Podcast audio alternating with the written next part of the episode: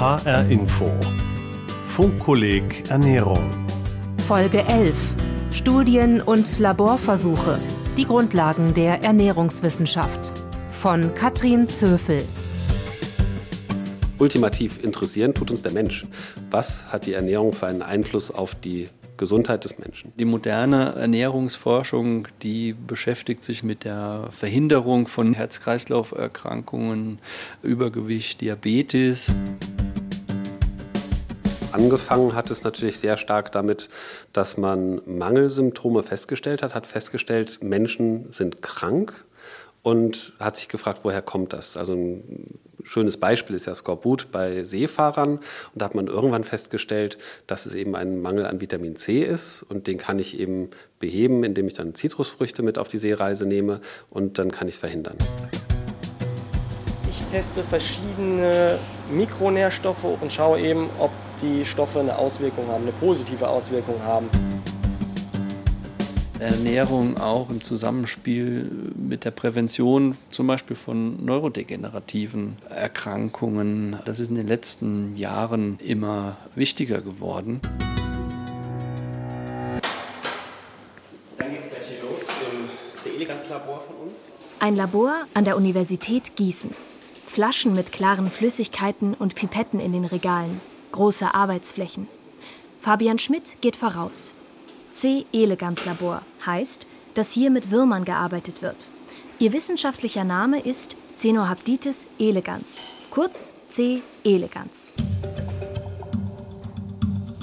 Ich bin unterwegs, um zu verstehen, wie Ernährungsforschung funktioniert und warum sie so oft widersprüchliche Resultate hervorbringt.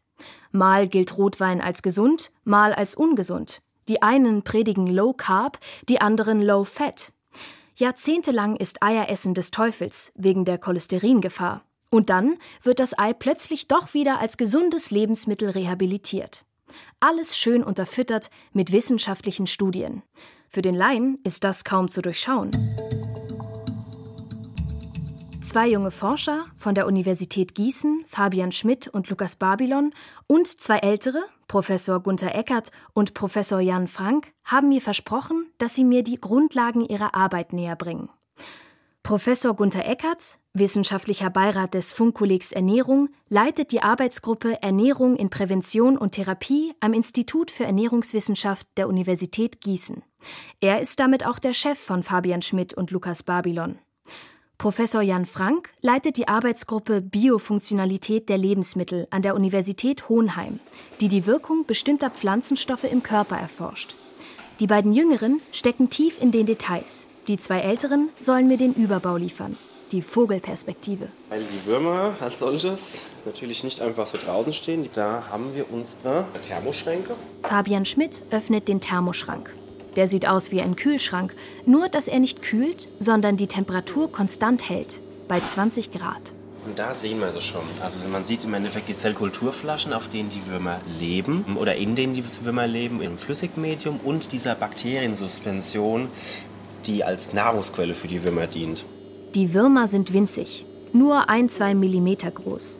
Ein Teil der Tiere lebt in großen Zellkulturflaschen, andere in flachen, durchsichtigen Plastikschalen mit Deckel. Hält man so eine Anzuchtplatte gegen das Licht, kann man mit viel gutem Willen ein bisschen was erkennen. Aber ob das Staubflusen sind oder Lebewesen, erst das Mikroskop bringt Klarheit. Und wenn wir uns jetzt mal uns unter dem Mikroskop mal anschauen, so eine Platte. Ich versuche es Ihnen mal einzustellen. Genau. Und da sehen Sie zum einen die adulten Würmer und die Larven da drauf. Okay. Die sind ganz schön unterwegs. Ja, die sind ganz schön unterwegs. Glaubt man gar nicht, wenn man die Platte sich so anschaut. Die kleinen Würmer schlängeln sich behende vorwärts, ständig auf der Suche nach Bakterien, nach Fressbarem. Aber was haben diese Tierchen mit Ernährungsforschung zu tun? Eigentlich beschäftigt die sich ja mit dem Menschen. Dafür muss man kurz ausholen.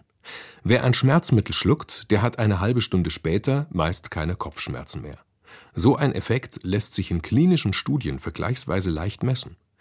Die Effekte von Ernährung, von mehr oder weniger Butter, mehr oder weniger Obst, mehr oder weniger Eiweiß, sind dagegen viel schwieriger messbar. Sie sind viel subtiler und zeigen sich oft erst über die Jahre. Die Würmer bieten eine Abkürzung. Ihnen können Forscherinnen und Forscher strenge Diätpläne verordnen, Nahrungsstoffe zuführen oder vorenthalten, Spurenelemente in ausgeklügelten Kombinationen verabreichen. Und die Würmer werden gerade einmal 20 bis 30 Tage alt. Ob eine bestimmte Ernährung das Wurmleben verkürzt oder verlängert, die Alterung beschleunigt oder bremst, ist also schnell geklärt. Viel schneller, als man das beim Menschen je könnte. Fabian Schmidt zeigt, wie er dafür sorgt, dass er für einen Versuch lauter Würmer bekommt, die sich alle im gleichen Entwicklungsstadium befinden. Wir wollen nur noch Eier haben. Die winzigen Eier von den Würmern von Hand zu trennen, ist viel zu aufwendig. Der Forscher isoliert die Eier, indem er alles andere, Larven und erwachsene Tiere, tötet. Er nimmt sich einige Wurmanzuchtplatten und spült mit einer Pipette alles, was auf den Platten sitzt, in ein kleines Plastikröhrchen. Wir haben adulte Larven und auch Eier in diesen Röhrchen. Fabian Schmidt arbeitet konzentriert und schnell. Mehrmals zentrifugiert er die Flüssigkeit in den Röhrchen, gibt verschiedene Stoffe dazu. Entscheidend ist das Bleichmittel. Es löst erwachsene Tiere und Larven auf. Schmidt schüttelt so lange, bis er keine Würmer mehr im Röhrchen sieht. Und dann gehen wir davon aus, dass wir nur noch Eier da drin haben. Eins wird hier schon klar. Ernährungsforschung ist Fleißarbeit und sie ist kleinschrittig.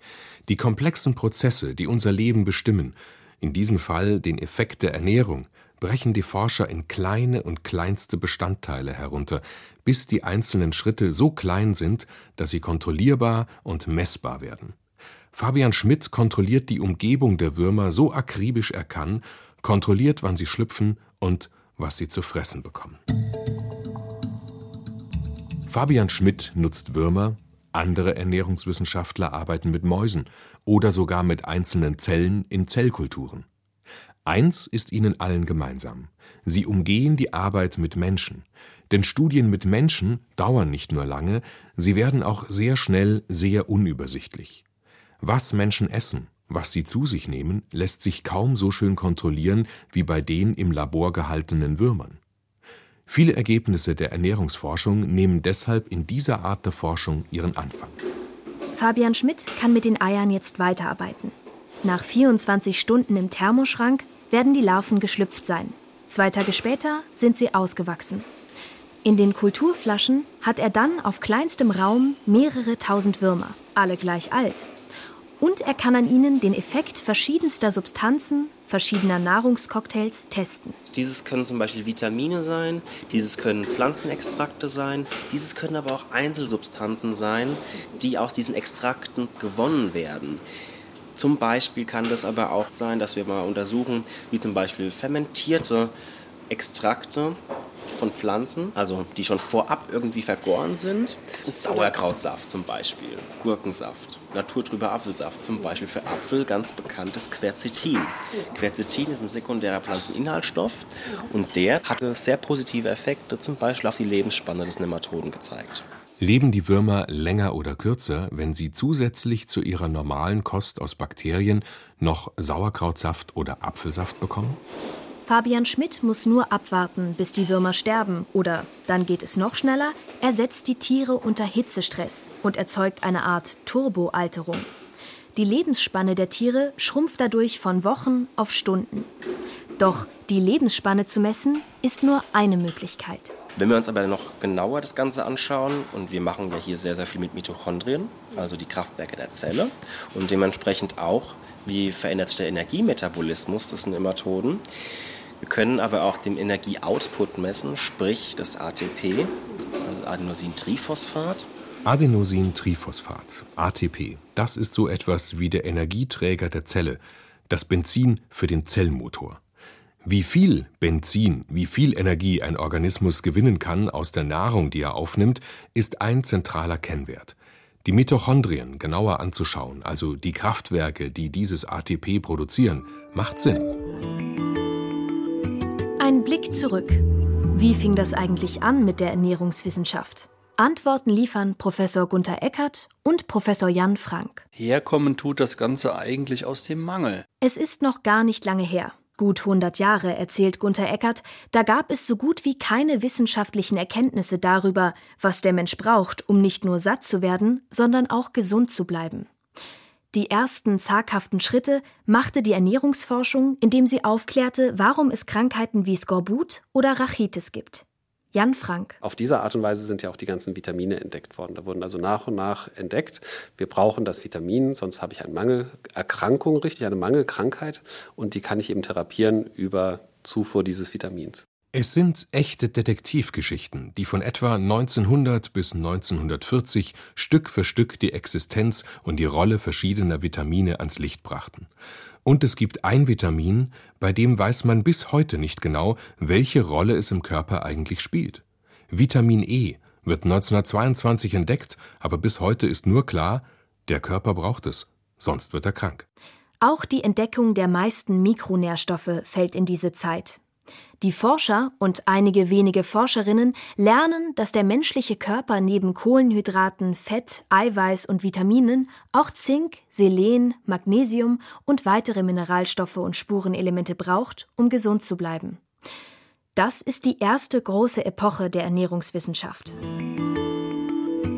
Dann ändern sich die Vorzeichen. Gunther Eckert. Nach dem Krieg mit den Wirtschaftswunderjahren war alles im Überfluss vorhanden und es war auch en vogue zu zeigen, was man neu erreicht hat, was man sich leisten kann, auf dem Teller zu haben. Der Sonntagsbraten war kein Sonntagsbraten mehr, sondern ein Montag, Dienstag, Mittwoch, Donnerstag braten und Freitag dann vielleicht, wenn es geht, trotzdem nochmal Fisch. Starben die Menschen jahrhundertelang vor allem an Infektionskrankheiten, Mangelernährung oder Hunger, machten sich nun Herzkrankheiten und Diabetes breit. Jetzt versuchen wir den Überfluss wieder zu bekämpfen und die Leute eben wieder auf den normalen Pfad zurückzuführen. War die Frage bisher, wie viel ist genug und was ist das Mindeste, ist die Frage heute, wann wird es zu viel und warum genau macht Überfluss eigentlich krank? Schließlich die jüngste Entwicklung. Seit dank der Medizin unsere Lebenserwartung steigt und steigt, kommt der Ernährungsforschung eine neue Aufgabe zu. Die Frage nämlich, kann man über die Ernährung Einfluss nehmen auf Krankheiten, die das Alter prägen? Kann man durch gesunde Ernährung etwa neurodegenerative Erkrankungen wie Alzheimer und Demenz oder Parkinson eindämmen? Ob es hier eine Antwort gibt, ist noch völlig offen. Sicher ist nur, so schön einfach wie der Zusammenhang zwischen der Mangelkrankheit Skorbut und dem Vitamin C wird es nicht werden. Ich werde nicht das eine haben, was das macht, sondern dann habe ich eben eine Kombination aus fünf bis zehn verschiedenen Dingen, die ich beachten muss, um möglichst gesund alt zu werden. Derzeit gibt es weder für Parkinson noch für Alzheimer Aussicht auf eine heilende Therapie. Die Ernährungsforschung könnte helfen, das Fortschreiten dieser Krankheiten zumindest hinauszuzögern. Fabian Schmidt ist mit den Vorbereitungen fertig. Weiterarbeiten wird er morgen, wenn die Eier sich zu Larven entwickelt haben. Nun holt er einen anderen Wurmtyp aus dem Thermoschrank. Können wir uns mal den Alzheimer-Wurm anschauen? Der hat ein bisschen den Schlag, sagen wir es mal. Sie sehen es auch schon, denke ich mal, gleich, wenn Sie reinschauen. Oh. Ne? Die Würmer sehen matt aus. Kein Vergleich mit dem Gewusel der gesunden Würmer. Die Alzheimer-Würmer sind transgen, Sie wurden genetisch so verändert, dass sie A-Beta bilden, das Eiweiß, das sich typischerweise im Gehirn von Menschen mit Alzheimer ablagert. Der Wurm hat zwar kein Gehirn, nur ein Geflecht aus Nervenzellen, die den Körper durchziehen, A-Beta sammelt sich aber dennoch im Wurmkörper an, nur woanders. Dieses A-Beta, was sich ja beim Wurm bildet, wenn er jetzt transgen ist wie dieser, lagert sich in den Körperwandmuskelzellen ab. Deshalb können sich die Tiere nicht mehr schlängeln. Natürlich ist am Ende nur interessant, ob ein Wirkstoff auch beim Menschen greift. Aber dank der Würmer kann Schmidt sehr viele potenzielle Wirkstoffe schnell und einfach prüfen. Kann ein Stoff in den Wurmzellen die A-Beta-Ansammlung verhindern? Welche Stoffe führen dazu, dass die Würmer weniger schnell matt werden? Können wir mittels des Antippens des Wurms schauen, ob dieser nun vermehrt paralysiert ist, das heißt sich noch weniger bewegt, wieder natürlicher bewegt oder sogar besser bewegen kann. Quercetin, der Stoff, der im naturtrüben Apfelsaft vorkommt zum Beispiel, oder Resveratrol aus Rotwein und Traubensaft, haben ganz klar schützende Wirkung auf die Würmer. Das haben Kollegen von Fabian Schmidt schon nachgewiesen. Ein erster Hinweis darauf, dass diese Stoffe für eine Alzheimer vorbeugende Ernährung interessant sein könnten. Wir wechseln das Labor. Hier wird nicht mit Würmern gearbeitet, sondern mit Zellkulturen. Lukas Babylon hat alles vorbereitet und setzt sich ans Mikroskop. Wir gucken uns jetzt diese Zellflaschen an. Das sind SY5Y Tauzellen. Ich schaue erstmal rein und scharf stellen und die sehen sehr gut aus. Sehr gut heißt, sie bilden ein Netzwerk und benehmen sich so, wie Nervenzellen sich benehmen sollen, denn das sind sie, menschliche Nervenzellen. Aber sie haben eine Besonderheit. Sie bilden besonders viel Tau, das zweite Eiweiß, das neben A-Beta für Alzheimer-kranke Gehirne typisch ist und das ganz charakteristische Verklumpungen hervorruft. Man versucht, ob es eben irgendwelche Stoffe gibt, die diese Aggregation oder dieses äh, vermehrte Ausschütten von Tau eben verhindern können bzw. bremsen, dass das wiederum dann nicht in der mitochondrialen Dysfunktion endet. Mitochondriale Dysfunktion heißt zu Deutsch, die Mitochondrien, die Kraftwerke der Zelle, funktionieren nicht mehr richtig. Das könnte eine der Ursachen des Nervenzellsterbens bei Alzheimer sein. Lässt sich dieser Prozess bremsen durch eine Substanz, die Lukas Babylon zu den Nervenzellen gibt, ist das ein heißer Kandidat für weitere Versuche. Wenn man dann dort was gefunden hat, dann geht man meistens ins Tiermodell. Und wenn es dann im Tiermodell noch funktioniert und keine schädlichen Nebenwirkungen hat und alles super läuft, dann geht man erst in die klinischen Studien. Davon ist Lukas Babylon aber noch ein gutes Stück weit weg. Er leistet Basisarbeit und bleibt bei den Zellen. Er nimmt sich eine Versuchsplatte. Darin sind kleine Vertiefungen. Im Fachjargon heißen sie Well. In jede kommt ein Tropfen Flüssigkeit, in dem einige hundert oder tausend Nervenzellen schwimmen. Dann tropft er einen winzigen Tropfen Testsubstanz dazu. Ich gebe meine verschiedenen Substanzen, die ich testen möchte, gebe ich jetzt in jedes Well, in dem Fall ein Mikroliter rein. Ich teste verschiedene Mikronährstoffe und schaue eben, ob die Stoffe eine Auswirkung haben, eine positive Auswirkung haben. Natürlich wären all diese Studien sinnlos, würden die Forscher nicht versuchen, ihre Ergebnisse auf den Menschen zu übertragen. Denn für den Menschen ist die Forschung schließlich da. Doch gut gemachte Humanstudien, also solche am Menschen, gibt es nur wenige. Jan Frank, Universität Hohenheim. Wir haben für viele Forschung sehr gute Hinweise aus Zellkultur und Tiermodellen, nicht so viele Daten aus Humanstudien. Gut gemachte Humanstudien bedeuten nämlich viel Aufwand. Eine Gruppe von Menschen muss über Wochen eine bestimmte Substanz oder ein bestimmtes Lebensmittel einnehmen, eine andere Gruppe bekommt ein Placebo.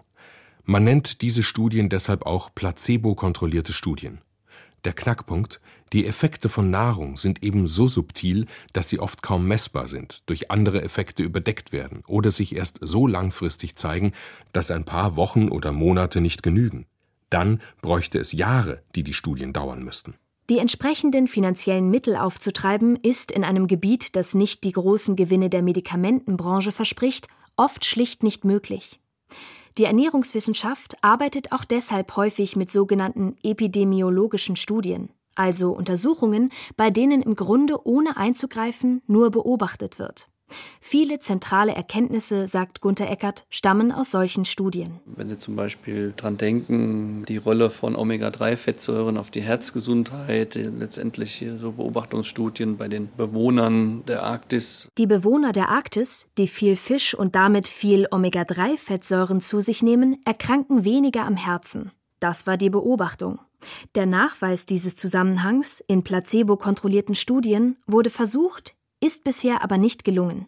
Die Methodik der Studien könnte der Grund sein. Dann gibt es aber auch wieder sehr viel Kritik, weil man sagt, dass jetzt nicht gerade die Bedingungen, um eine gute Versorgung mit Omega-3-Fettsäuren sicherzustellen, die Dosis morgens und dann vielleicht kein fettreiches Frühstück, sodass dieses Fett gar nicht richtig resorbiert worden ist. Gunther Eckert plädiert dafür, die kleinteiligen, sehr genauen Methoden aus den Tier- und Zellstudien konsequenter auch für Studien am Menschen zu nutzen.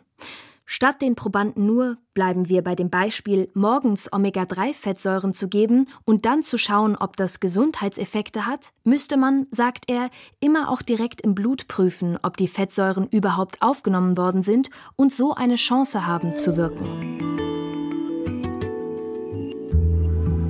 Nun ist eine Antwort auf die Frage, warum die Ernährungswissenschaft so oft widersprüchliche Resultate hervorbringt, mehr als klar.